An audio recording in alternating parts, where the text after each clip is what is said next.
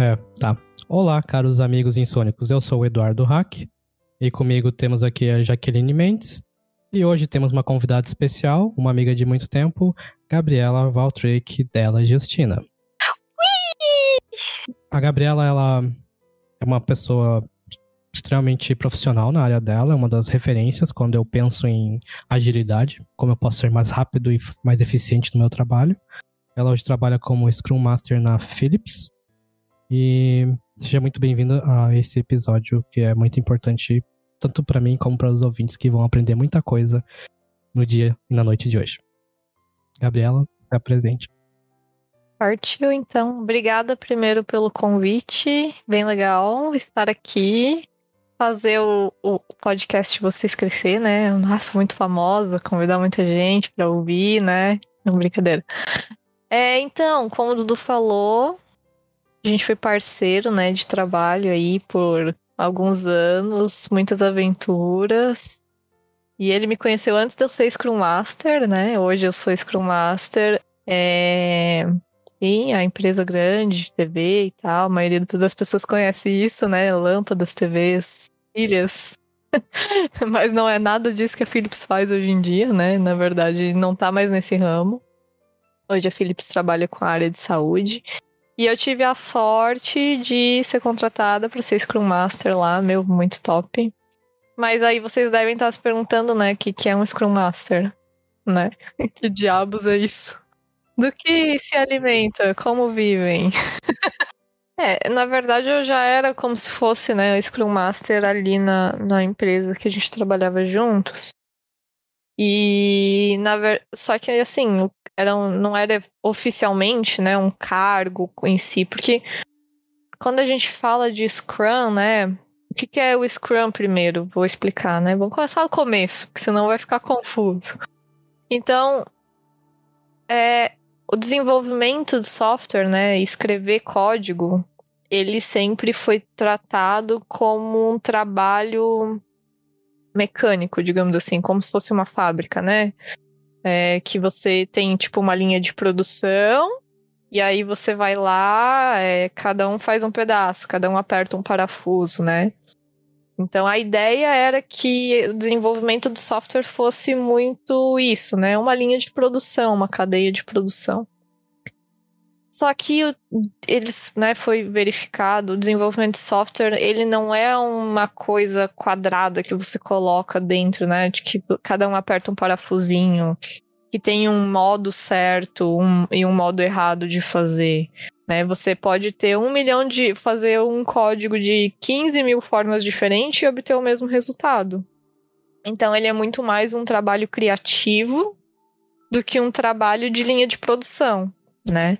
Mas lá no começo, quando começaram a desenvolver softwares, eles achavam que era linha de produção, né? Então era waterfall, né? Que a gente chama hoje em dia, que era assim, cada um faz um pedacinho, né? Cada um. E no final a gente junta e entrega o software, né? Entrega o software em funcionamento.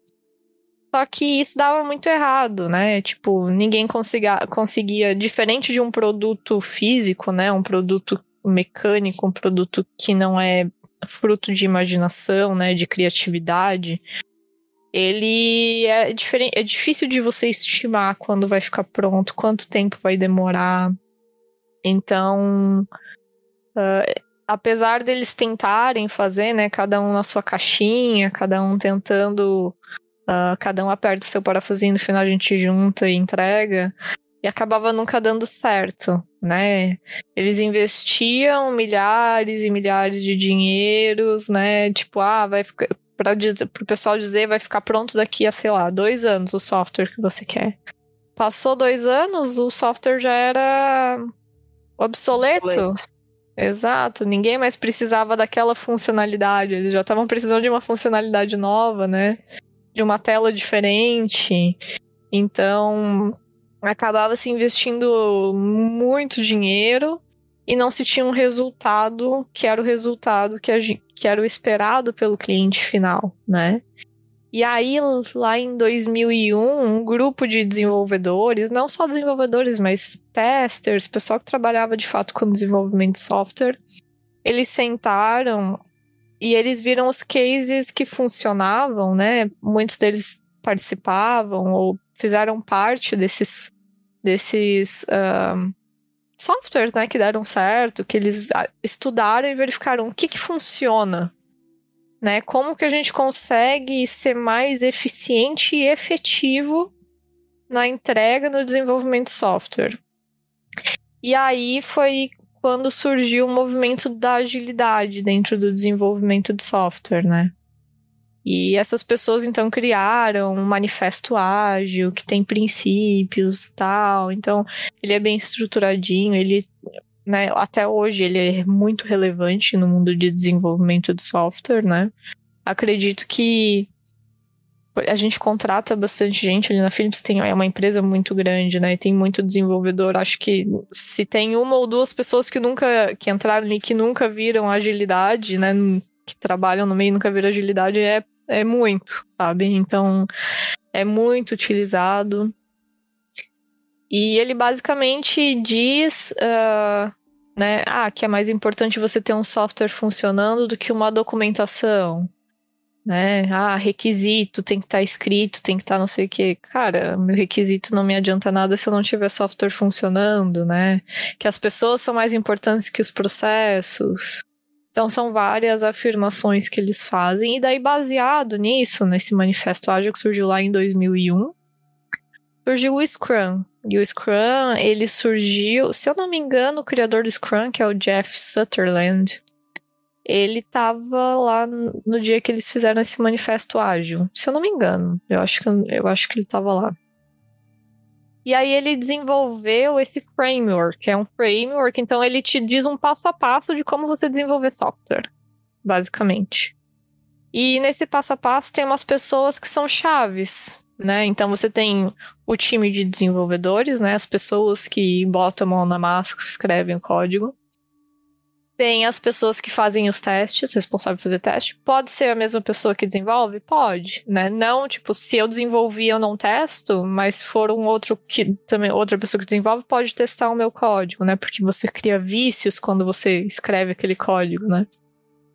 É, então você tem o desenvolvedor, você tem o tester, mas para que eles consigam, que a gente consiga fazer que eles sejam mais eficientes, né, mais efetivos nas entregas, a gente precisa da pessoa que entende o que, que tem que ser entregue. E quem que é essa pessoa? Essa pessoa é o Product Owner. Também não sou eu, calma que a gente vai chegar. Estamos quase lá.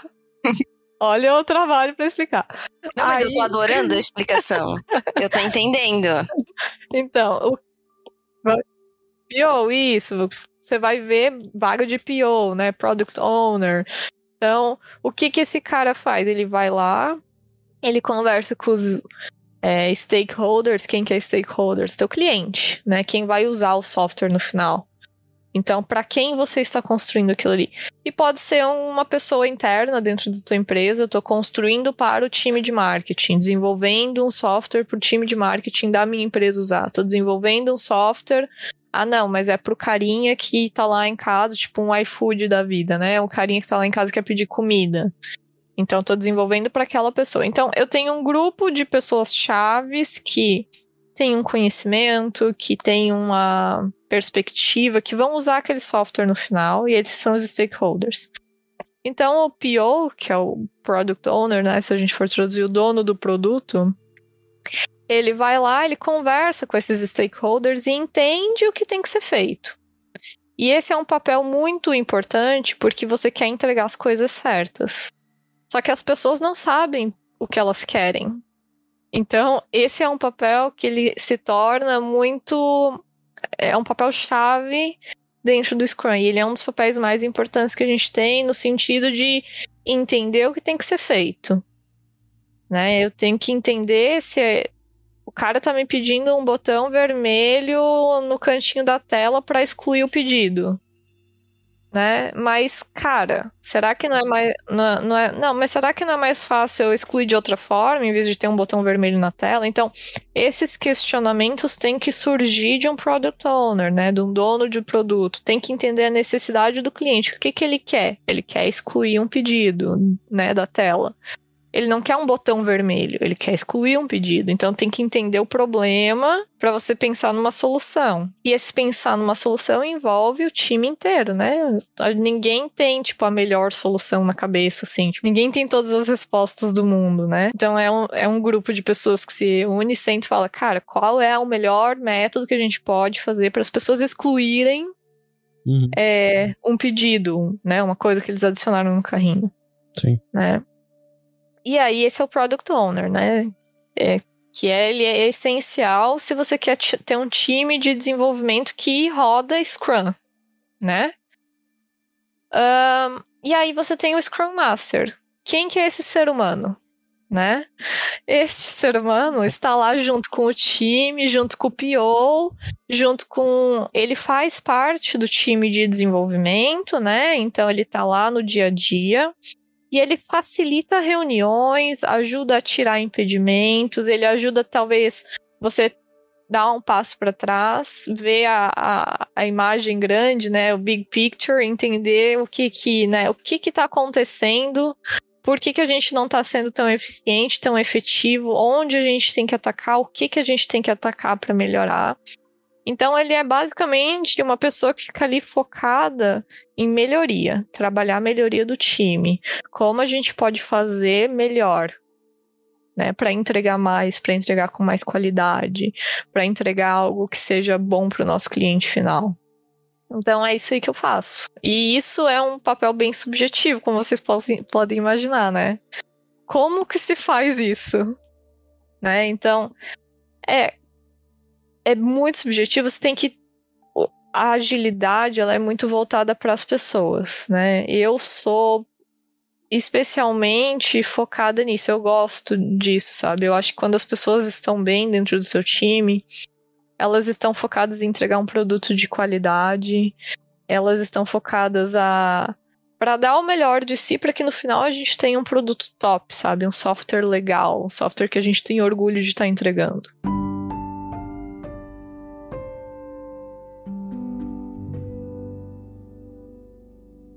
Uhum. Você é tipo a mãe então é, é, é, é, não é mãe, né? Eu não pego ninguém pela mão e tal, mas é na questão de dar um direcionamento, ter certeza que as pessoas estão bem, que elas estão ali, estão presentes, né? Que tá todo mundo ah, indo pro mesmo lado, né? Além do acompanhamento técnico, que é toda a matriz ali que tu tem que seguir, tu faz um acompanhamento psicológico com as pessoas também. Ó, só tá me faltando treinamento, aquelas, né? Mas é que a gente tenta, né? Eu, eu me preocupo bastante porque eu vejo que as pessoas que, que estão bem, né? Elas sempre estão dando o seu máximo, né? E isso é muito legal, sabe? A gente ali trabalha com software de saúde. Imagina, a gente tem que liberar um software que tenha o mínimo possível de erros, né? Imagina, a gente está tratando com a vida de pessoas. Então, esse bem-estar, essa preocupação é bastante Sim. importante. É bem sério, né? né? Pode brincar com esse tipo de sistema. Exato. E aí, assim, a gente está sempre é, conversando com os demais times, toda essa interação, porque assim, um software grande, do jeito que é o software que a gente desenvolve, ele não é um time de desenvolvimento que faz, né? Ele é um conjunto de times.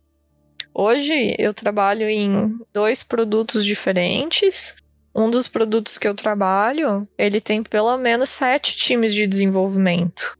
Cada time de desenvolvimento tem umas sete pessoas, no mínimo. Então, como é que tu faz todo mundo andar pro mesmo lado e, hum. e seguir junto no caminho? Então, toda essa sincronia, né, digamos assim, também é uma coisa que a gente se preocupa, que a gente foca em, em melhorar, né, para que no final a gente consiga entregar uma coisa legal. Mas você trabalha sozinho ou só, tipo, você conversa, conversa com outros Scrum Masters? Nossa, tem. A, a gente tem uma reunião que se hum. chama SOS. que é o Scrum of Scrums. e é uma reunião realmente Boa. você, pra pedir socorro quando você tá precisando. Mas é uma reunião para você sentar, é, conversar com os outros Scrum Masters, falar, cara, tô com um problema, meu time está travado por causa desse, desse, desse motivo, vocês também estão com o mesmo problema, como que a gente pode solucionar? Né, é bem aquela do tipo, várias cabeças pensam melhor do que uma, né? Então é a questão mesmo de compartilhar o que está acontecendo, é, fatos relevantes também, assim, que seja importante para o produto como um todo. Ali a gente fala, ah, encontramos um bug numa parte do produto que o fulano, o outro time normalmente trabalha. A gente fala lá, então são todas questões. Ah, temos que fazer teste de, de, de estresse ou temos que fazer um teste de regressão né, no produto inteiro. Então, é, são todas coisas que a gente conversa sempre, né? E tenta sempre deixar o mais alinhado possível. E daí repassa essas informações para os times. Então, uma coisa muito, muito, muito importante que tem que ter um Scrum Master é uma boa comunicação, falada, escrita de qualquer forma, porque você acaba sendo uma pessoa que dissemina informação dentro do time, né? Você pega, extrai as informações importantes do time, repassa pro, pro produto, né? Digamos assim, ou até para os gerentes, enfim, para quem tiver que repassar. Pega as informações dos outros Scrum Masters, repassa para o time. Então, essa comunicação aí é muito importante que aconteça. É, falando de, de comunicação, né? Eu estava comentando mais cedo com a Jaqueline. É, qual é. Por exemplo, a pessoa tem que se comunicar muito bem, ela tem que saber várias coisas, mas sobre o, o inglês, né? Como uhum. que a uhum. pessoa. Qual o nível de inglês que ela tem que ter para para se adaptar a essa realidade de agilidade que, que hoje as empresas precisam, né? É, tu acha que. Ah, a agilidade em si depende muito onde você vai trabalhar, né? Por exemplo, lá na minha empresa anterior eu não precisava de inglês. Eu acho que eu usei inglês uma ou duas vezes só sabe? Por quê? Porque todos os times de desenvolvimento, time de produto, tudo eram estavam aqui no Brasil, né? Um, óbvio, facilita para você estudar? Sim, porque tem muito material em inglês que é bem relevante, que é bom, sabe? Mas não é obrigatório, tá? Depende onde você vai trabalhar. Agora, a empresa que eu trabalho agora, se eu não tiver inglês, eu não trabalho. Sim sabe? Então, porque metade dos meus times de desenvolvimento, desenvolvedores, estão lá na Holanda. Né? Então, todas as minhas reuniões são em inglês. Eu acho que, tipo, se eu tenho uma ou duas reuniões por semana que não são em inglês, é muito. Olha só. Né? Então, é. Eu, inclusive no começo, quando eu comecei. Porque eu, eu sempre estudei inglês, né? Mas eu raramente usava no dia a dia. Sim. No começo, eu saía do trabalho com dor de cabeça, não aguentava mais falar inglês. Eu ficava assim, meu Deus, gente, como é que vou ficar o dia inteiro falando inglês? Minha cabeça tá Acostuma, tá doendo. Daí agora já, tipo, vai automático, sabe? É só ligar o Friends lá e falar, how you doing? é o que eu sei falar em inglês. É.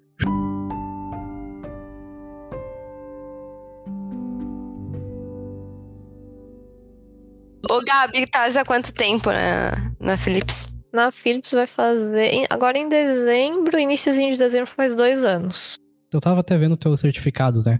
Você pode falar um pouquinho dos teus 30 milhões de certificados que tu tirou nessa vida aí de estágio? Claro. Um, tu diz assim, todos assim na vida ou é os que, da área de é agilidade, tem... né? Porque eu tenho uns um bem aleatórios, Sim, assim, né? Corte e costura.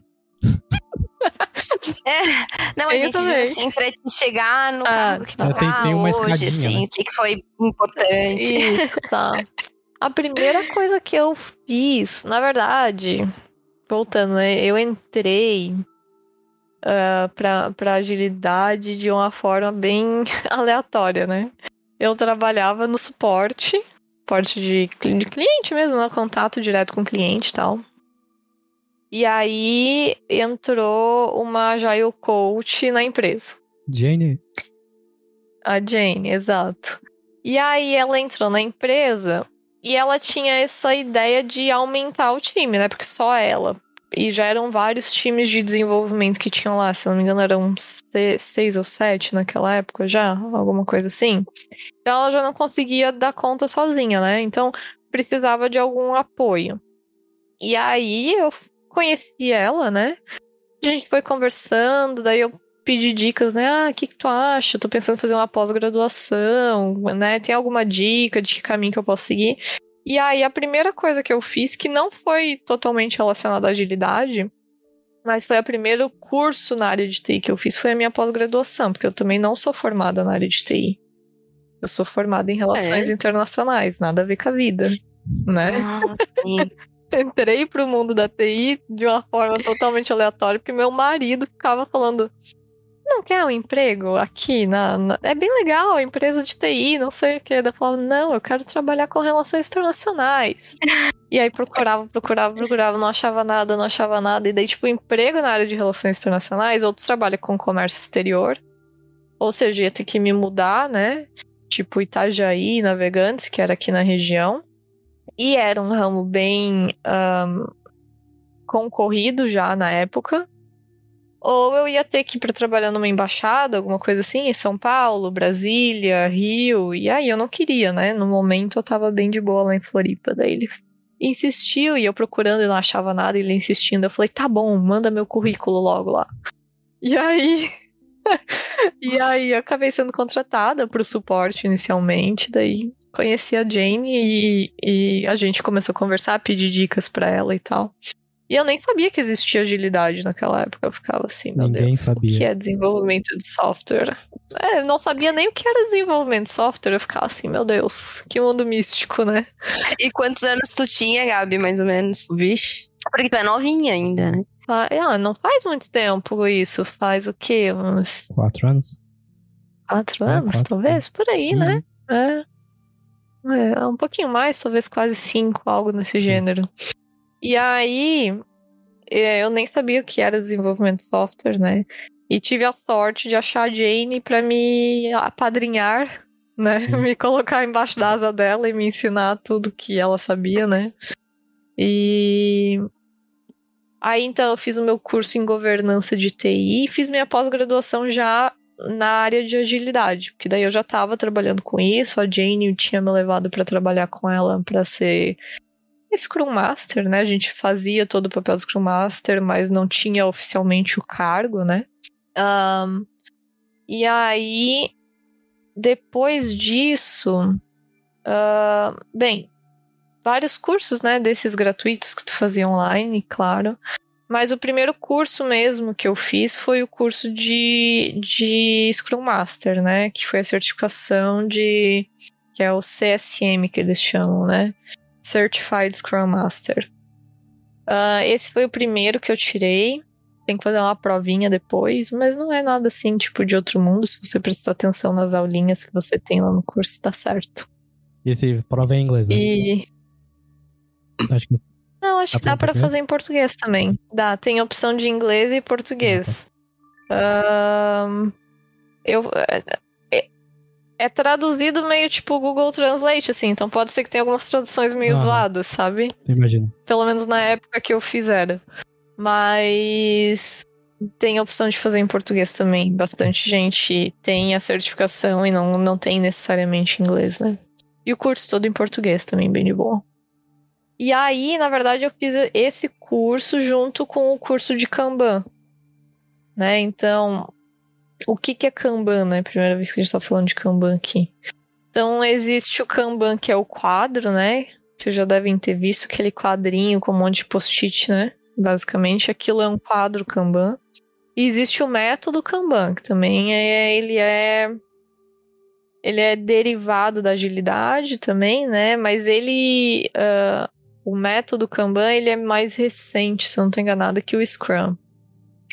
Ele tem basicamente uma série de métricas e coisas que você retira em cima do quadro para você entender ah, onde está o teu gargalo, onde você tem que trabalhar para melhorar, onde, né, como ser mais eficiente. Então, o Kanban, o método Kanban é um pouco maior que o quadro, né? O quadro é muito antigo, tipo, muito mesmo, sim. Ele é lá da Toyota, 1900 e bolinha, depois do, da Segunda Guerra Mundial, eles já usavam o quadro Kanban, né? É, ele foi utilizado. Hã? O que eu tenho para fazer, o que eu não vou fazer, o que eu nunca vou fazer. É assim? É, tipo isso, pode ser também. Você que dá o nome para suas colunas, né? é... Mas é, ele já vinha sendo utilizado desde o pós-guerra lá pela Toyota. Eu não, se eu não me engano, foram, foi lá que foi desenvolvido. E daí a agilidade meio que pegou ele pra, tipo, mostrar como tá o andamento das coisas, né? Porque ele torna explícito o que tá rolando. E. Um, É, acho que é isso aí. Me perdi. Onde é que você estava no Kanban. Aí você começou. O ah, que tá, eu tenho para fazer, o que eu tenho para falar, o que eu não vou falar. então, daí eu fiz a certificação do Kanban. E a certificação do Kanban ela é dividida em duas etapas, né? A primeira, a básica, assim, ela um e o dois. E daí foi o primeiro que eu fiz. Esse não tem, não tem uh, uh, teste, é só tu ir fazer o curso e tal, tem a presença e tal. Mas é um curso que eu recomendo você fazer primeiro do Scrum, né? Absorver, assimilar essas informações, Sim. tentar rodar um pouquinho de Scrum. Daí começar a pesquisar o Kanban e depois tentar usar um pouquinho o Kanban e depois fazer a certificação do Kanban. Porque quando você vai fazer a certificação do Kanban e você nunca tentou usar o método ou usar as métricas, assim, ele acaba sendo mais abstrato, uhum. né? Então, quando você tem exemplos reais, quando você, é, tipo, meu, já tentei isso, e por que, que não deu certo, né? Ou por que, que eu poderia ter feito, né, uma abordagem diferente. Então, ele abre os olhos nesse sentido, sabe? Ele é bem legal. Eu, quando eu fiz, eu já estava trabalhando com agilidade também. Então, foi bem legal, porque daí a gente fazia um paralelo. Ah, cara, a gente está fazendo do jeito X, mas a gente pode fazer do jeito Y, talvez tenha um resultado mais legal. Então, quando você já trabalha na área, é bem mais fácil de você ter esses insights, sabe? Uhum. Daí foi essas duas que eu tirei primeiro, daí foi bem lá. Foi lá no início, mais ou menos, né? Quando eu comecei a trabalhar. E aí, depois que eu entrei na Philips, eu fiz a segunda parte do Kanban, que foi a segunda certificação do Kanban que eu fiz não faz muito tempo. Nossa.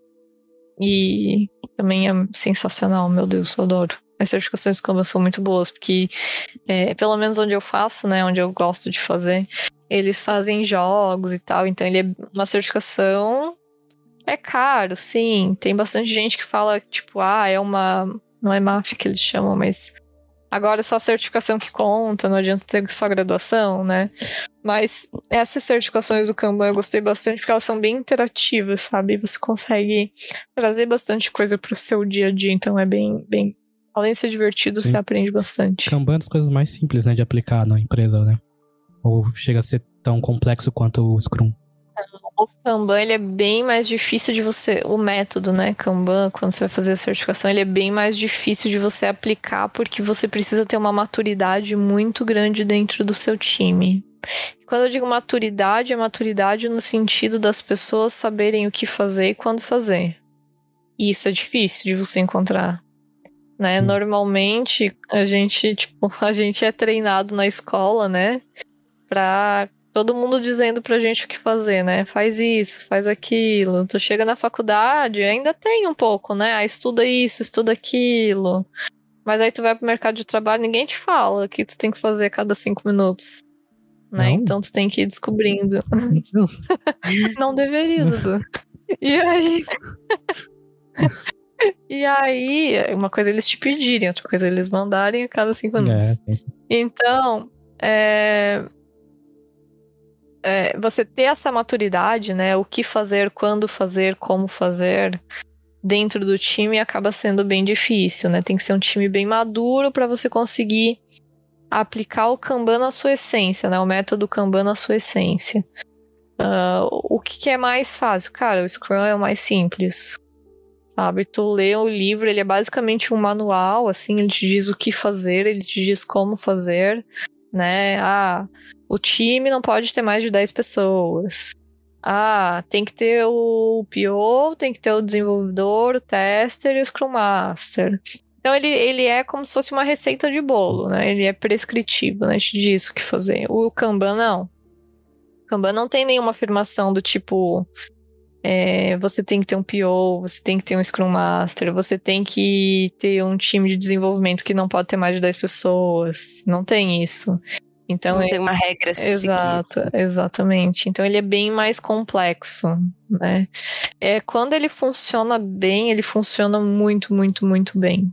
Uhum. Mas é, é difícil você chegar nesse ponto, sabe? De maturidade dos times para conseguir aplicar. E sim, uma pessoa com toda essa capacidade, todo esse estudo que você tem, tudo isso, tu acredito que é essencial ter essa, esse setor bem informado na empresa?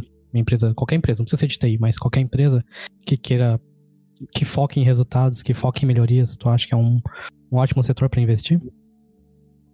Cara, qualquer empresa é uma palavra forte, né? Porque eu penso assim, tipo, a lojinha de roupa da esquina não precisa, eu acho. Óbvio, né?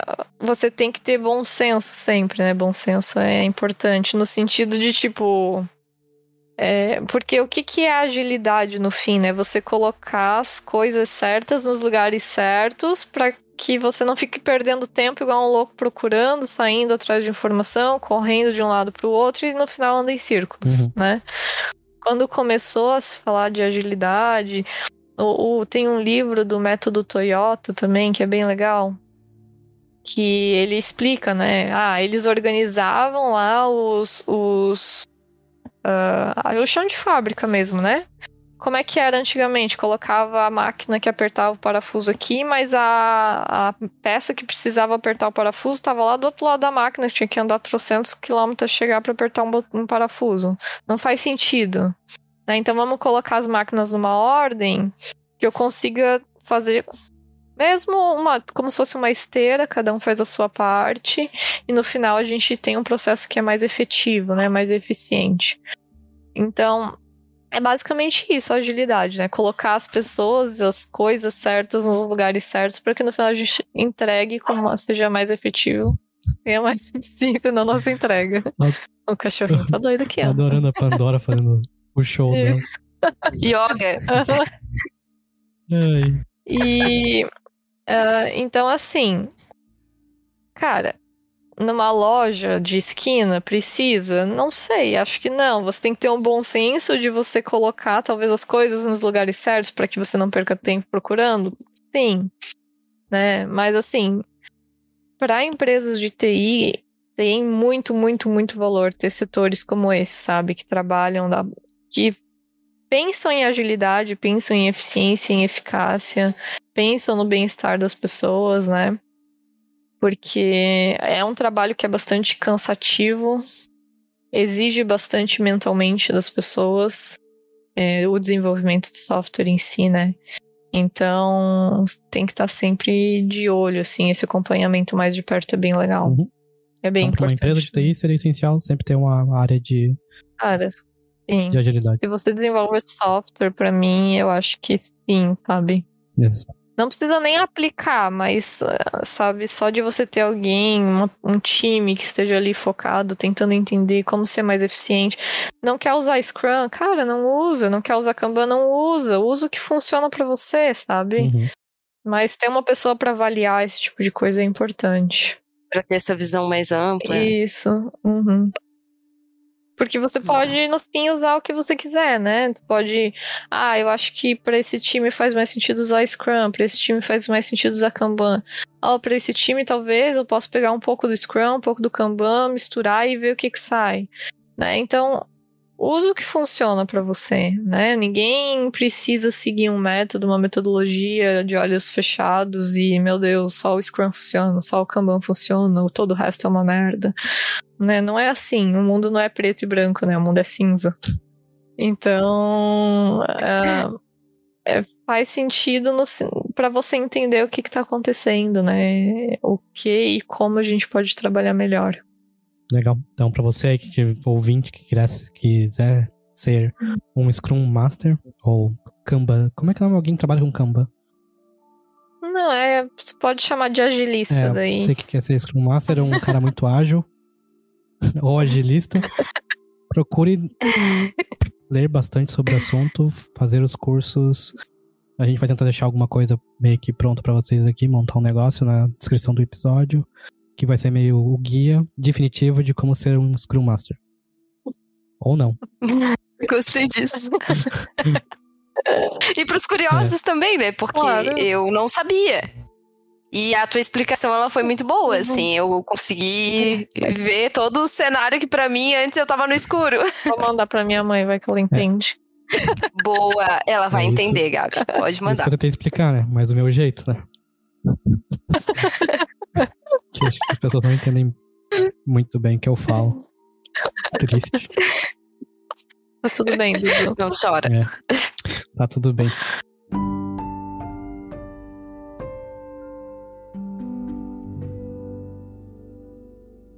Pô, vamos voltar aqui no tempo um pouco? Vamos dar um, um rolê no passado? Acho que, que a ordem do podcast não importa. É, que eu ouço depois, né? Então, como que eu sei algumas coisinhas suas, assim, que eu lembro de cabeça, porque, né? Não lembro de muita coisa, né? É, eu soube que você fez um. Estudou fora do país, né? Ah, meu, você fez tempo. tempo. Foi só um mês mais só. um mês mais que muita gente fez na vida. É, mas. mas conta assim como que isso de repente te ajudou hoje em dia. Cara, desenvolver teu inglês. Primeiro, pra onde tu foi que tu eu, fez? Assim, ó, é, conta ah, um pouco pra gente. Eu fui para Londres, né? Fiquei um mês lá em Londres estudando só inglês. E foi assim nas férias, né? Nas férias da escola. Foi em 2009. Faz 12 anos, meu Deus. É, faz tempo já. Mas assim, fui para estudar inglês, mas eu já saí daqui sabendo inglês, né? É, sempre gostei de estudar inglês? Não né? Minha mãe me, no começo me obrigava a ir pra aula, né? Tipo, tu vai pra aula sim, tô pagando. Aí eu ficava fazia drama, não queria ir, era muito chato e tal. Mas hoje eu agradeço, né? Ainda bem, obrigada, mãe. e uh, eu já, quando eu saí daqui pra ir lá fazer o curso, eu já tinha estudado acho que uns seis anos de inglês, alguma coisa assim, aqui no Brasil, né? Em diferentes escolas, já fui em vários diferentes. É... Aí eu fui para lá, fiquei um mês, saí daqui, uh, morrendo de medo, pensando assim: meu Deus, eu falo meia dúzia de palavra em inglês, ninguém vai me entender, vou chegar lá, não vou conseguir falar com ninguém, né? Entrei no avião já desesperada. eu lembro que eu chorava, eu assim, meu Deus, o que eu tô fazendo da minha vida? E aí foi muito engraçado que eu cheguei lá, e daí tinha que falar com o pessoal da imigração, né? Mas você foi e... sozinha? Sim, eu tinha, sei lá, 16 anos, 17 anos. 17 anos? Mas tu queria fazer o intercâmbio? Queria, queria. Não Incomodei minha mãe a caramba, assim, nossa. Porque daí aquela época, quando tu começa a estudar inglês, é um saco, né? Porque tu, tu fica lá, né? The books on the table, né? Fica rolando essas coisas assim, e tu não consegue formar uma frase, não consegue fazer nada, né? E aí chegou um momento que tu tá ouvindo música e tu começa a entender o que tá rolando, Sim. né? Tipo, meu Deus, o que essa pessoa está falando? E essa, isso vai trazendo uma animação, né? E isso que é o legal de estudar inglês, porque às vezes estudar outras línguas é mais difícil, porque o inglês está muito presente no nosso dia a dia, mas um italiano, um francês, um alemão que seja, é bem mais difícil, tem menos material, né? Então, isso foi me trazendo animação, né? Meu Deus, eu entendo as músicas, ou eu tava assistindo uma série, ah, entendi o que eles estão falando, sem precisar ler a legenda, né? E aí isso foi trazendo essa emoção, e daí eu comecei a gostar de estudar inglês. E aí chegou um momento que eu falei, acho que tá na hora de eu fazer o um intercâmbio, né? E aí eu incomodei minha mãe e meu pai um monte, né? Coitados. A minha mãe até que aceitou rápido, meu pai foi mais difícil de aceitar. Normal. Tipo, meu Deus, o que ela quer ir fazer lá do outro lado do mundo, né? Passear. E. e aí. Uh, eu fui e daí fiquei estudando um mês lá numa escola de inglês. E quando eu cheguei foi muito engraçado, porque eu cheguei em Londres, já tava desesperada, achando que ninguém ia me entender, não ia conseguir falar com ninguém, né? Porque a gente fica assim, sempre com medinho, né? E o cara da imigração, ele era muito empolgado. Eu lembro até hoje, assim. Ele era, tipo, super alegre, assim. Ele tava super de bom humor. E eu lá, né, tipo, toda, toda tensa. Dura. Eu não mexia. E aí, muito nervosa. E na, não precisava de visto, né? Tu era. Até hoje não precisa, acho que tu consegue ficar três meses lá, se eu não me engano, Europa, alguma sim. coisa assim, ou seis meses. Não, mas na Inglaterra, né? Ele é, tem a. É diferente. A política de imigração. Acho que é seis meses, a Europa é três meses, alguma coisa nesse estilo. E aí não precisava de visto. Só que daí, né, dá um nervoso, tu vai falar, imagina se eles não te aceitam, né, não deixam você entrar, enfim, tu é deportado. Meu Deus, dá um nervoso, né? As pessoas já começam, a ansiedade já começa a bater. E, e aí o cara era super empolgado, tava super de bom humor, aí ele começou a perguntar, ah, você, né, pergunta de carnaval, e não sei o que, ah, é carnaval, não sei o que, eu odiava carnaval. ah, e futebol? Eu, odeio futebol. E Pirinha. Bem estereótipo, assim. Ah, e o Paulo Coelho. Eu falo, quem é esse louco? Nunca vi, né? Mas eu adoro os livros dele agora, né? Mas na época eu não conhecia. Eu falo, ah, Paulo Coelho. Acha? Conheço. Já até. Meu amigo. É. E aí, ele tá super emocionado, ele viu que acho que não tava conseguindo, né? Tipo, não, os estereótipos não estavam rolando ali comigo. Mas aí foi bem tranquilo, ele deixou eu entrar e tal. Mas foi muito legal, assim, foi uma experiência muito boa. É, eu sei que eu, eu sou muito privilegiada, né, por ter conseguido fazer isso, né? É uma coisa que demandou bastante preparo, dinheiro é, e tudo mais para que eu pudesse ir. Eu sou muito grata aos meus pais por isso, né? Mas quem tem a oportunidade, meu, não perde, Sim. vai. Vai dar frio na barriga, vai, mas vai, sabe? Uhum. Deixa pra pensar no fio na barriga na hora que estiver dentro do avião, que daí não dá pra voltar mais. Boa. Vai sem medo, né? Ou vai com medo mesmo. Não, vai com medo mesmo. Só vai. É. Isso. Mas deu tudo certo lá na. Deu, nossa, foi legal. Eu lembro que eu cheguei lá. E aí a gente contratou um serviço de carro, né? Porque, tipo, meu, eu tinha 17 anos, ia chegar com uma mala gigante, não sabia andar nada, não sabia metrô, não sabia nada, nada. Aí a gente contratou um serviço que ia lá, pegava no aeroporto e ia me deixar na casa. Aí eu cheguei, encontrei o cara lá, bem de boa. E ele me levou lá pra casa que eu ia ficar, que era uma casa de uma britânica, né? Que é aqueles. Tu fica na casa das pessoas uhum. mesmo. E daí eu já tinha conversado com ela aqui do Brasil, acho que uma vez. E ela falou: Ah, eu tenho uma filha, mas ela não mora comigo, não sei o que. ah, a gente levei lembrancinha, né? Cachaça, havaiana, essas coisas clássicas assim do Brasil, né? O livro do Paulo Coelho. E. o livro do Paulo Coelho. Isso. E aí, eu cheguei lá e a mulher, ela meio secona, assim, sabe? Tipo, eu levei presente, tava toda animada, porque daí eu, eu cheguei lá e daí o cara da imigração, eu vi que ele me entendia, eu entendi ele, daí eu passou o nervoso, né? No sentido de, tipo, meu Deus, ninguém vai entender, ninguém vai falar comigo. Então aí eu cheguei e já tava falando com a mulher, só que ela era meio esquisitona, assim. Aí, tipo, na época era muito difícil ter notebook, né? Era coisa de gente muito, muito, muito rica, não era assim? Eu só tinha, né, um daqueles, assim, bem podrão, assim. era. Como é que era aqueles notebook que não tinha um monte de coisa? Eu não lembro. Ele era, tipo, muito limitado, assim, ó. Não tinha praticamente Sim. nada. E aí. É, eu levei, né, para falar com a minha mãe e tal, quando eu chegasse, avisar que tinha chego. E aí ela falou: ah, não, porque não tem internet aqui em casa.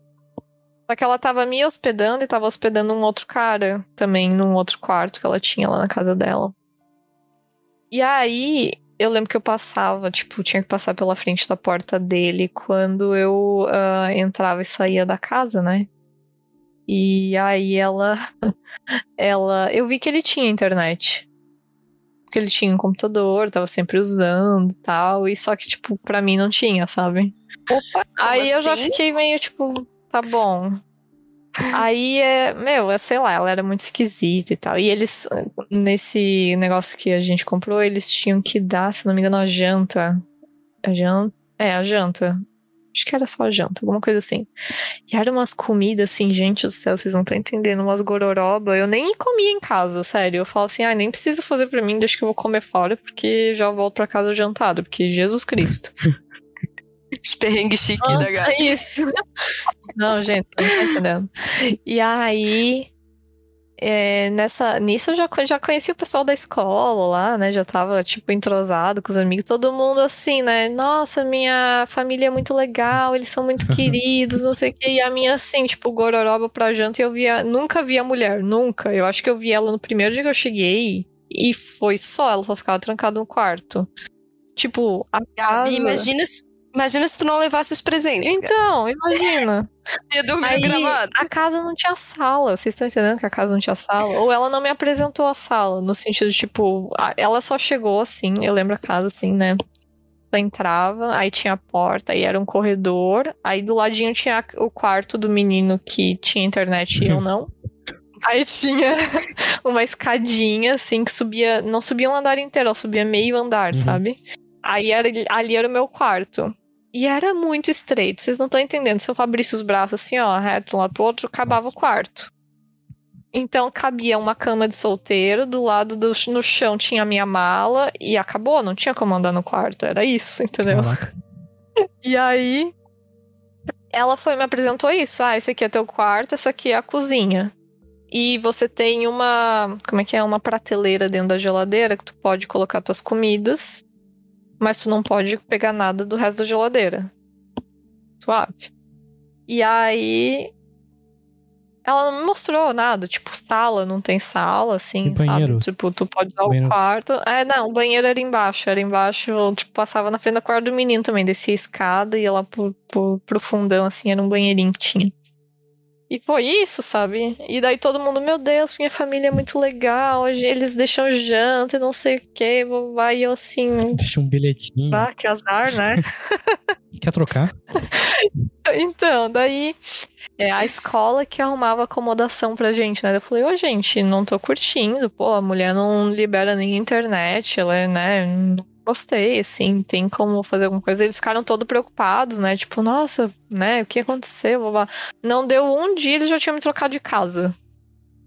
Ah, tu trocou nesse. Okay, uhum. Ficasse quantos dias uh, na é, casa dessa? Acho que uns 10 dias. Hum. Alguma coisa Sobreviveu assim. 10 dias aí, ó. Sobrevivi. É, é. guerreira. e aí eu lembro, né? E daí a casa dela era, acho que no norte da cidade. E a outra casa que eu fui era no sul, ou a, não, a dela era no sul e a outra que eu era lá no norte. Só que, tipo, eu levei dinheiro contado. Não tinha dinheiro pra, tipo, pegar um táxi para cruzar Londres inteira, né? Sim. Pra enfiar minha mala dentro. Então, eu enfiei tudo dentro da minha mala, fechei a mala e fui pro metrô. Só que assim, pensa numa mala para 30 dias. Era uma senhora Sim. mala, né? Gigante. E aí. Uh, Aí, para chegar no metrô, não era, tipo, colado no metrô, era umas quadras, tipo, acho que umas duas, três quadras, assim, longe, de distância do, da entrada do metrô. Só que com uma mala pesada. Fui eu, aí pedi ajuda pra um amigo meu que era brasileiro, também tava lá, a gente já tinha feito uma amizade. Eu falei, ai, me ajuda, preciso mudar de casa e tal. Ele foi lá, me ajudou, levou a mala pra outra, pra outra casa. Cara, quando eu cheguei na outra casa, outra vida, meu Deus do céu, melhor coisa do mundo Sim. que eu fiz. Eu me arrependo de ter esperado 10 dias lá com aquela louca. Aguentou 10 dias, né? pois é. Então, daí, cara, era uma portuguesa e ela era casada com um italiano.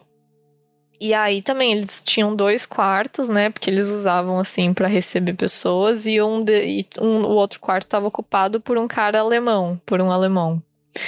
Cara, que família top, vocês não estão entendendo, meu. Antes, quando eu tava lá na casa da outra, eu voltava pra casa só pra dormir, né? Dormir, tomar banho, Sim. vazava de manhã e voltava à noite, né? Ficava passeando pela cidade, conhecendo as coisas, comendo fora com os amigos e tal. E aí, quando eu fui pra lá, eu queria ir pra casa, tipo, ficar mais tempo em casa, assim, Nossa. porque eles jogavam um jogo de tabuleiro de uhum. noite com a gente, é, assistiam o jornal com a gente, sabe? Tipo, é, só pra vocês entenderem, a janta tinha três pratos. Tinha entrada, o prato principal e sobremesa. Olha uhum, só. Era assim, Como ó. a gente diz aqui, tratada pão de lona. Exato. Cara, muito, muito, muito bom. Foi muito legal. E aí, meu, eles eram muito queridos, adorei eles demais, assim, ó. O alemão também, ele era um querido, assim, a gente era vizinho de porta, né? Um de frente pro outro no quarto, assim, ele era muito gente fina. Eu lembro que eu passei meu aniversário lá. E daí eu não sei como, eu não sei se eu comentei ou se eles falaram que, que era meu aniversário, né, no dia. Quando eu acordei de manhã, o alemão tinha preparado o café da manhã para mim, comprou um cupcake, colocou só. velhinha, de noite teve bolo. Cara, outro nível, assim, Imagina de tratamento. Se tivesse fazendo aniversário lá na louca lá. Imagina. Eu tenho uma fatia de pão velho, né? Sopa de pedra. Pô, mas foi uma experiência muito legal, então. Foi, né? nossa, me arrependo de não ter trocado de casa antes. É, daquela. deu certo, né? Depois de um tempo. É. Sim. Não, mas foi muito bom, foi muito legal. Que bom, bom é uma ótima experiência, né? Pelo visto. Uhum. E ainda aprendeu o inglês nossa, é britânico, é muito... né? Sim, não que é. eu use, né? Mas sim, a gente não entende usa? um pouquinho melhor. Daria real. o meu sotaque é bem inglês normal, assim, tipo, americano, não é de inglês britânico, né? Mas. E o meu é... sotaque que é de brasileiro indiano. a gente trabalha com A gente trabalha com o que tem, né? Apesar de que hoje eu falo mais com, os, com o chefe lá que é britânico. Ah, então, olha. Very hell. Quase lá.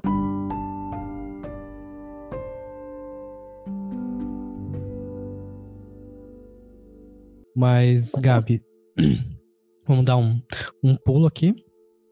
Depois que saiu da, do país lá, do, da Inglaterra, Londres, toda essa maravilha, você teve que voltar pro Brasil, né? É triste. E... Mas trouxe bastante experiência pra cá, né? Isso que importa. Mas eu vou. Tem mais umas perguntas pra ti aqui. Manda Agora que você é uma pessoa constituída, né? Uma pessoa inteira. Pode assim, dizer que sim. Tem um ótimo emprego, tem uma ótima carreira, tem, tem uma ótima família, Sim. tem um monte de bichinho, que é o essencial hoje, né? Sem bichinho a gente não vive. Claro. Exato. É, quais são os seus, seus hobbies, assim, no seu dia a dia? O que, tu faz para relaxar, para descontrair, para Olha. Sair um pouquinho da rotina, né? Cara, eu já, eu já fiz de tudo, assim, ó. Sou bem, tipo, louca de fazer curso, assim, aprender, e daí eu normalmente paro no meio do caminho, né? Mas é, hoje em dia o que eu tô fazendo, né? Desde que começou a pandemia, na verdade, eu comecei a fazer aula de piano. Sempre foi uma coisa que eu queria fazer, né? Eu não tinha nenhuma base musical antes, nada, nada, nada. Não sabia nem as notas musical direito, né? Sim. Então. E, mas eu sempre achei legal. Eu já, na verdade, eu tinha estudado baixo quando eu era jovem, né? Aquela fase que todo mundo quer ter uma banda, né? Enfim. Aí passou bem rápido essa fase do baixo, tipo, bem rápido. Foi assim, duas aulas. É... E aí. Uh... Resolvi fazer aula de piano, que foi uma coisa que eu sempre quis, né? Aprender e tal. Eu acho muito bonito e tal. Então tenho feito, já faz mais de um ano, olha só, Uou. persistindo, gente. É, olha só, já sei até tocar umas musiquinhas, emocionada. É. Olha! É, é. E é, é, o teclado, o piano, né, em si, ele, eu sinto a evolução dele muito mais rápida do que a evolução, tipo, de um violão de ou de um baixo, sabe? Uhum. É, o piano também é um instrumento de corda, é? né, mas ele é um pouco diferente, sim. Porque ele tem corda dentro, é verdade. E, e só que ele evolui de forma muito mais rápida, pelo menos dá, dá essa impressão, me deu essa impressão, sabe? e que, que o, o, guitarra, violão, enfim, o que quer que seja. Então eu fiz aula de pi, tô fazendo, né, aula de piano. Uh, eu já fiz aula de costura, corte e costura. Então eu tenho inclusive minha máquina de costura aqui do meu lado, de vez em quando dá louca de fazer alguma coisa, daí eu já, né, tenho que montar a estação de trabalho aqui também para fazer minhas costuras. É, eu fiz bastante tempo também, acho que eu fiz um ano e pouco, assim. Eu tenho várias tias costureiras, então quando eu preciso de ajuda, eu vou lá, peço uma ajuda, elas me dão uma ajudinha, mas é um hobby bem legal também, mas dá bastante dor nas costas, então tem que cuidar da posição que tu fica, né? Talvez costurando e tal. E agora acho que eu tô pensando em começar a fazer aula de teatro, porque, né? Parece algo interessante. Por que não, né? Quem nunca? que não? Exatamente. Então, eu sou muito assim, né, de, de experimentar, né, tentar coisas novas, ver se a gente gosta. Se não der, tudo bem, a gente para no meio do caminho, né? Mas. É... Só pra outra, né? Exato. Vamos. Qual o próximo curso que eu vou fazer? É. Teatro é uma coisa legal. Se quiser praticar, a gente tem um grupo de RPG, que é tipo um teatro. Que é a mesma coisa. Então, vamos ver. Eu fui na aula, primeira aula semana passada, vamos ver o que vai rolar. Mas tá funcionando essas coisas mesmo com a pandemia? Então, a aula de teatro tá com o número. O piano é só eu e o professor, né? Então é de boa. E sempre com máscara. Uhum. Uh, o, o teatro tá com turma com pessoas reduzidas, né? Então é tipo metade da turma só e máscara o tempo inteiro. Então, a princípio tá indo bem, assim. Tá funcionando. E daí, além disso, né, isso são, tipo, os hobbies oficiais, assim, né? Tipo, meu Deus, coisa chique, né? Mas eu, a maioria do tempo, eu só jogo videogame mesmo. Que é o melhor de todos. Exatamente. Que é a melhor coisa que tem pra passar o tempo distrair. Isso mesmo. É. Dar tiro nos bichos. Normalmente à noite tô jogando videogame com meus amigos e tal. Sempre tento treinar um pouquinho do piano, né, pra aquecer os dedos, criar memória muscular lá e tal, mas a maioria das noites eu tô sempre jogando uhum. com o pessoal. Ó, oh, falando em noite, né? Então. Insônico. é, é um desafio dormir cedo quando você tá jogando videogame. É? é? Conta pra gente, Gabi. Meu, cara. Quando, tu tá com insônia, assim, que geralmente tu faz? Olha, eu sempre tento dormir, sabe? Mesmo quando eu tô sem sono, assim, porque eu sei que no dia seguinte, se eu não dormir, eu vou estar tá um caco. Né? Eu não funciono. Eu acho muito sensacional essas pessoas que conseguem passar a noite inteira acordado, porque eu não consigo, assim, ó. Não dá pra mim, não funciona, sabe? Eu. Até quando eu era mais nova, assim, eu sempre fui dormir, eu sempre adorei dormir. Óbvio, eu adorava ficar acordado até tarde, é, dormir até tarde, né, obviamente. Mas eu lembro que daí, aquelas épocas que a gente começa a sair, né, com os amigos e nas baladas, assim, a gente ficava a noite inteira acordado, o pessoal ficava, né, ah, conversando, pai. E daí eu chegava 10 horas da manhã, eu tava assim, ó, não funcionava mais, tava tipo um tela azul do Windows, assim, não tava funcionando, eu tinha que dormir. Então eu, hoje em dia, assim, eu durmo muito fácil, assim, me encosto num canto eu durmo. Não tenho nenhuma limitação com sono, sabe? Pode estar tá rolando uma balada, se eu tiver com sono, meu querido. Esse é um poder muito importante. que nós não temos. então. É, tinha uma época que eu tinha insônia também, mas aí era a época que eu tava mais com depressão, assim e tal. Aí tomava medicação para dormir, enfim. Mas daí dormia também, deitava na cama, capotava. Eu tomo vinho, mas não funciona. Também, às vezes, é. Funciona. Para mim funciona. Na verdade, a melhor para mim que funciona mais é a cerveja. Acho que a quantidade de álcool que vem certinha, assim, ó, bem naquele Sim. ponto, tipo, tu vai dormir depois da latinha, daí funciona super bem para mim. é, a cerveja também me dá mais sono. É, tipo vinho, essas outras coisas que tem mais álcool, para mim não me dá tanto sono, mas a cerveja, pelo amor de Deus, se eu tomo um gole, é sono na certa. Mas também, com a quantidade de coisa que você faz no seu dia a dia, todos os seus hobbies e as suas coisas que tu pretende fazer, né? É impossível não ter sono. Então. Acho que tu ocupa bastante. É, né? daí agora ainda eu tô acordando cedo pra ir na academia, né? Porque, meu Deus, finalmente a vida fitness chegou em mim. Você só indo pra academia? Ó, oh, me atingiu. Academia do prédio. Aí eu tenho meu treino, vou lá, faço. Seis, a, seis e meia da manhã tô eu lá. Senhor, seis e meia da manhã eu tô acordado. Eu poderia começar a fazer academia nesse horário. Olha aí, ó. Tá vendo?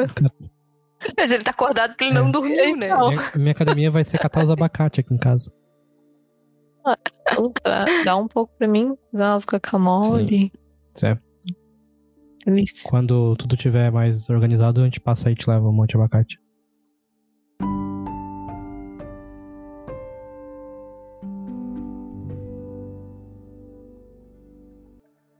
Ah, eu queria perguntar para para Gabi é, a relação que das mulheres e do machismo dentro da, das organizações de TI, porque eu estava dando uma olhada nos artigos e eu vi que 64,9% das empresas têm apenas 20% de funcionárias mulheres. Uhum. Eu queria que tu contasse um pouco assim, se tu se deparou com esse desafio e se tu já sofreu algum tipo de empecilho a ser contratada por, por questão de, mulher, ser mulher, né? Uhum. Olha, eu tive muita, muita sorte que eu nunca passei por uma situação dessa no sentido, tipo, de ser barrada ou ser, tipo, desconsiderada. Quer dizer, eu não, nunca que eu soube, né? Vai que eu já uhum. mandei um currículo e me desconsiderar por ser mulher, mas não, não sei, né? Mas, assim, explicitamente, nunca passei por uma situação dessa. Mas é, é um assunto que ele é bem uh, atual, né, na verdade. Porque até hoje, tipo, na, na, na TI especificamente, né, especialmente na TI, a gente tem bem poucas mulheres que desenvolvem software. Né? Então, na empresa que eu trabalhava antigamente, a gente tinha uma menina só que era desenvolvedora, trabalhava com desenvolvimento de software. É, na época que eu trabalhava, né? Tinha uma pessoa, só uma menina só. Todos, todo o resto das pessoas, né, das mulheres que trabalhavam, estavam em outros cargos, marketing, ou até na parte de agilidade. A agilidade ela é bem mais inclusiva nesse sentido, sabe? Tu encontra bem mais mulheres uh, comparativamente com o desenvolvimento, né? Sejam desenvolvedoras. Mas é, a, o mundo da TI ainda é um mundo muito masculino, né? Eu ainda, um, graças a Deus, nunca passei, né? Nunca uh, passei por discriminação ou, ou, nada desse gênero, né? Por ser mulher. Uh, o pessoal, todas as pessoas com quem eu trabalhei foram sempre muito, muito, muito legais, assim, muito inclusivas também, né? Então foi bem tranquilo nesse sentido, mas você vê que existe um gap, né? Um, um, buraco ali, né? Uma a necessidade de profissionais. É, a maioria das empresas não faz distinção né, entre contratação, ou pelo menos né, não abertamente, mas é, ainda existem poucas mulheres no mercado de TI. Né, muito pelo estigma do tipo, meu, TI é coisa de menino, né? TI hum. Ah, menina não faz TI, né? A mesma coisa, engenharia, menina não faz TI, né? A mulher tem que ser professora, né? Então, existe muito esse estigma até hoje, né? E ele é muito difícil de ser superado, né? Ele demora décadas, né, pra gente conseguir passar uh, a ver as mulheres diferentes dentro do mercado de trabalho. Tem uma geração nova com um conceito já mais evoluído para poder ir eliminando isso. E, e mesmo assim. É estrutural, né? assim. Uhum. E mesmo assim ainda é difícil, né? Ah, eles dizem, ah, as meninas não são tão boas em matemáticos. Por quê? Né? Por que, que você está dizendo isso? Porque não tem nenhum dado que diga que isso é verdade. Né? Exatamente. Então, assim, até quando você vai para uma engenharia da vida, né? É, é, muito difícil você encontrar mulheres fazendo engenharia, ainda são a minoria. Né? Então falta incentivo para que a gente tenha mais mulheres dentro dessas áreas de conhecimento. Uh, ali na Philips é muito legal que eu lembro quando eles me contrataram, é, a menina do RH ela fez uma festa, meu Deus, que legal, contratamos mais uma mulher para TI. Eu falei, nossa, gente, que, que bom. e então é bem, bem, bem legal. E tem ali tem bastante menina, porque eu vim de uma empresa onde tinha uma mulher na área de desenvolvimento de software. E ali na Philips tem tipo. Três? Não, brincadeira, tem mais. Não, tem três vezes mais, né? É, três vezes mais, olha só. Não, mas tem bem mais. Ali tem muita, muita, muita tester mulher. Mulheres que fazem teste de software, então. Cara, inclusive eu acho que a maioria das testers que tem ali são mulheres. E desenvolvedoras também tem bastante. Então, assim, é muito legal, é legal. você ver uma diversidade maior, sabe? E, cara, as, as meninas com quem eu trabalho, assim, são sensacionais, assim, ó, muito boas no que elas fazem, sabe? Tem um conhecimento sensacional. Então, assim, não tem nem por que existir esse preconceito, né? Mas existe. E ele tá aí, né? É, é uma, uma questão mais estrutural, né? E, por exemplo, eu trabalho com o pessoal da Holanda. E lá a faixa etária do pessoal é bem mais alta do que a nossa aqui, né? Então, tipo, lá os desenvolvedores têm idade, às vezes, para ser nossos pais, assim, uhum. né? Então, é, não tem. Tem uma desenvolvedora mulher lá, apenas. Todo o resto é homem, sabe? Então, já é uma coisa. Não é uma coisa do Brasil também, é uma coisa mundial, né? É uma coisa estigmatizada no mundo inteiro. O que é estranho, porque a primeira mulher que fez, né, o código de computador, a Linda Lovelace era uma mulher. Sim. Né? Então, cara, eu acho que assim, falta incentivo. Eu, pessoalmente, não conhecia a área antes, né, de ser incentivada a, a vir para o mundo da TI. Então, assim, é, falem sobre isso com as meninas, né? Menina não tá. As menininhas, as crianças, mulheres, né? Cara, uhum. Não é só para você dar boneca e os meninos ficam com os jogos de puzzle, né? Que tem que desenvolver. É, é, desenvolver raciocínio lógico. Dá isso para as meninas também, elas gostam, sabe?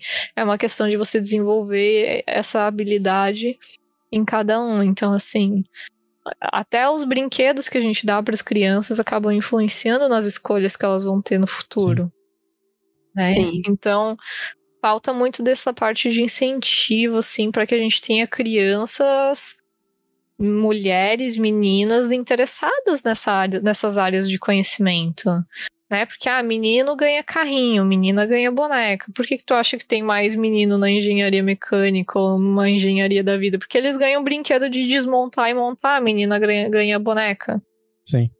Né? Sim. Então é tudo uma questão de você desenvolver essa curiosidade. Uhum. Né? Não, e isso a gente vê até motoristas, né? Uhum. Tanto de Uber, de, né? Tem, tem isso.